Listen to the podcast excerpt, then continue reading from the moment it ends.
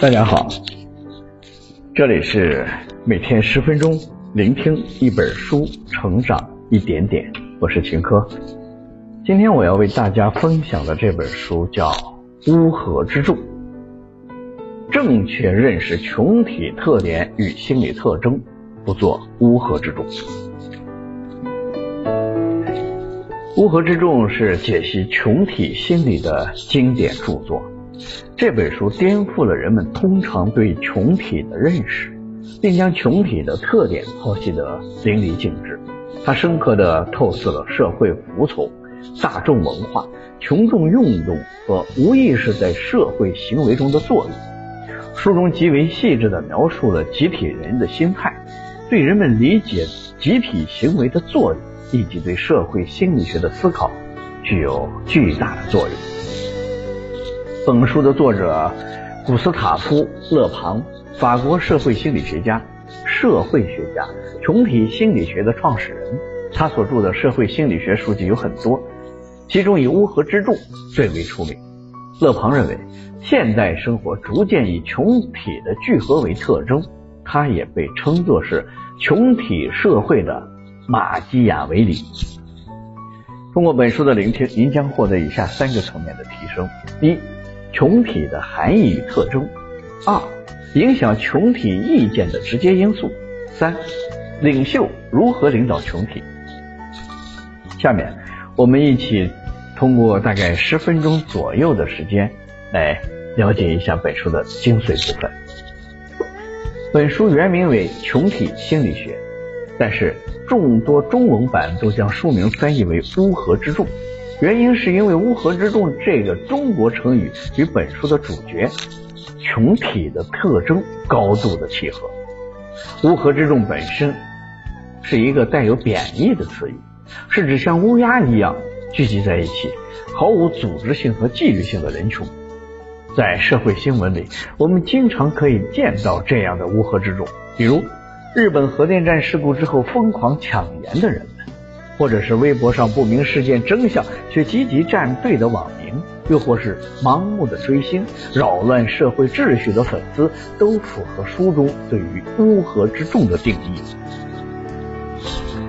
在日常生活中，我们应如何远离群体陷阱，以及如何在群情激愤时保持正确判断是非的能力呢？接下来，我将通过群体的含义与特征。影响群体意见的直接因素，以及领袖如何领导群体这三个部分出发，更好的帮助大家正确的认识群体特点与心理的特征，不做乌合之众。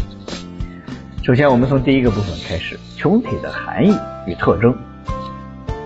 不同于猫科动物喜欢独来独往，人总是喜欢群居在一起生活。穷居生活所带来的一个后果，就是形形色色的群体。的诞生，并对社会发展产生了深远的影响。尤其是在十九世纪之后，随着西方旧有的政治、宗教、社会信仰的崩溃，工业进步与科学发展，群体的力量得到了进一步的增强。甚至在一些国家中，群体得以取代皇权，进入政治的生活。在本书中，作者所描述的群体不是偶然聚集在一起的普通人群。如菜市场内的大爷大妈，或者是网吧里的网瘾少年，真正的群体是因为某一件事而聚集到一起，共同拥有着一种特殊的心理状态，希望达到某个目标的人们。作者认为，真正的群体具有以下三个特征：一、成员拥有集体心理，在同一群体当中，不管群体成员之间的身份差距如何的悬殊。生活方式如何的不同，性格与智力相差有多少？这些群体成员都有着相同的心理特征，也就是集体心理。集体心理让群体成员聚集死，应用同一种方式来感觉、思考与行动。这种方式可能与群体成员独处时所运用的思维方式甚至相差甚远。但重要的一点却是，这种集体心理大多在人们没有意识到的状态下指导着人们的生活。冲动急躁、易受暗示或轻信谎言。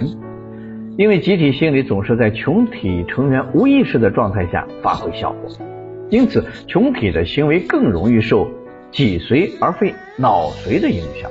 他不经思考的状态之下做出冲动的事情，有时是暴力血腥的事情，如抢劫商店与冲击宫殿；有时却是充满了英雄气概的事情，如战场上为了掩护大部队撤退而发起的自杀式的进攻。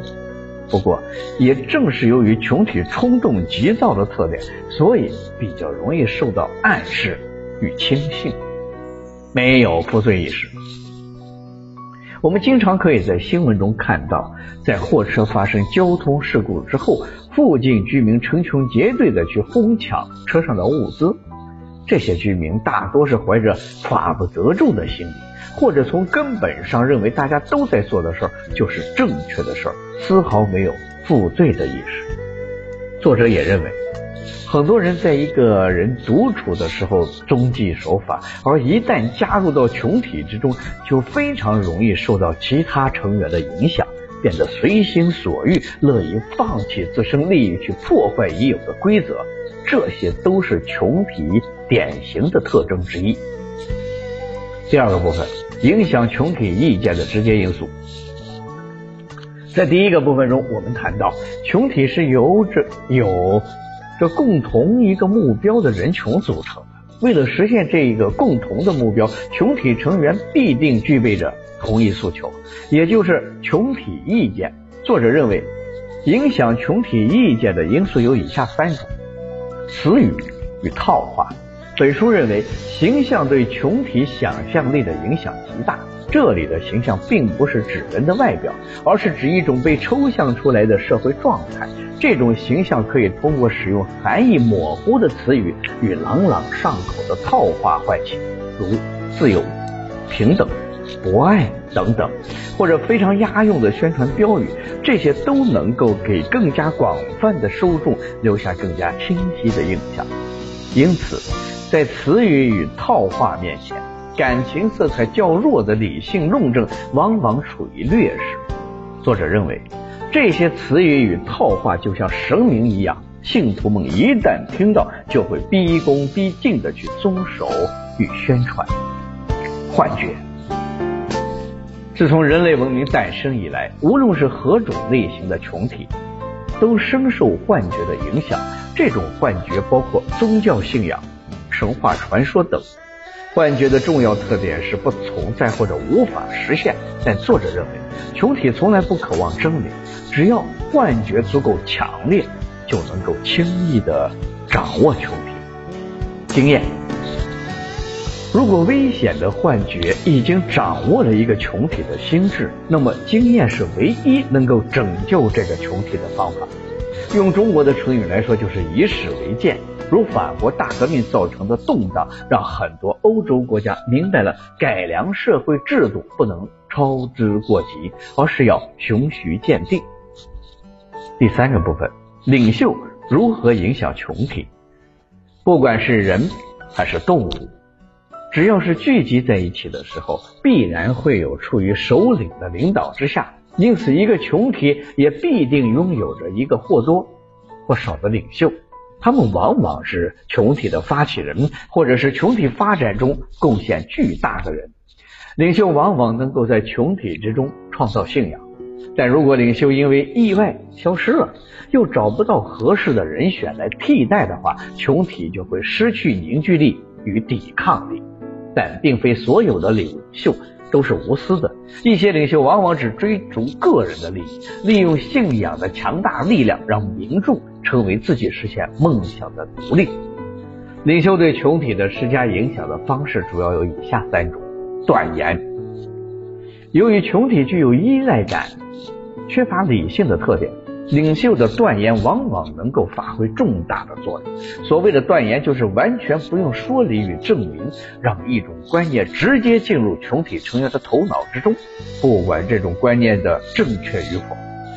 越没有证明与解释的断言，就越有影响力。如在古往今来的宗教典籍中，都采用断言的方式，获得了一大批从不怀疑的收入。重复，我们经常会看到一些广告词儿无脑重复多次的广告，很多企业也热衷于投放在密闲闭的空间，不断的重复电梯广告。这是因为这些商家们都深刻的明白，将断言重复到一定的次数，就会产生非常强大的影响力，从而让人们当做真理来接受。传染。当断言被重复到一定的次数，得到大多数人的一致认可之后，传染机制就会起作用了。就像在牛群之中，一只牛的叫声往往会得到一群牛的回应；又或者在羊群之中，一只羊的恐慌会迅速传播到整个羊群。如梵高生前创造了众多的优秀艺术作品，但却无人问津，以至于他一生穷空潦倒。但是在梵高去世之后，他的艺术理念却通过传染的方式被众多的人认可与接受，并对后来的艺术创作产生了深远的影响。说到这里呢，这本书的内容我们已经了解的差不多了。下面我来为大家总结一下。首先，在第一个部分中，我们讲了群体的含义与特征。群体是因为某一件事而聚集到一起，共同拥有着一种特殊心理的状态。希望达到某个目标的人们，同时群体又具备三个特征，分别是成员拥有集体心理、冲动、急躁、易受暗示或者轻信谎言，没有负罪意识。其次，第二部分我们讲了影响群体意见的直接因素，它们分别是词语与套话、幻觉与经验。最后，我们讲了领袖如何领导群体，分别是断言、重复与感染。作为社会中的一个普通人，都会不可避免地加入到群体之中。但是，如何在群体的活动中做到不盲从、不崇拜？除了应该清楚地认识群体心态的特点之外，还需要时刻保持理性的头脑。好了，以上就是今天这本书的全部内容。恭喜你，我们又听完了一本书。每天十分钟，聆听一本书，成长一点点。我是秦科，我们下期再见。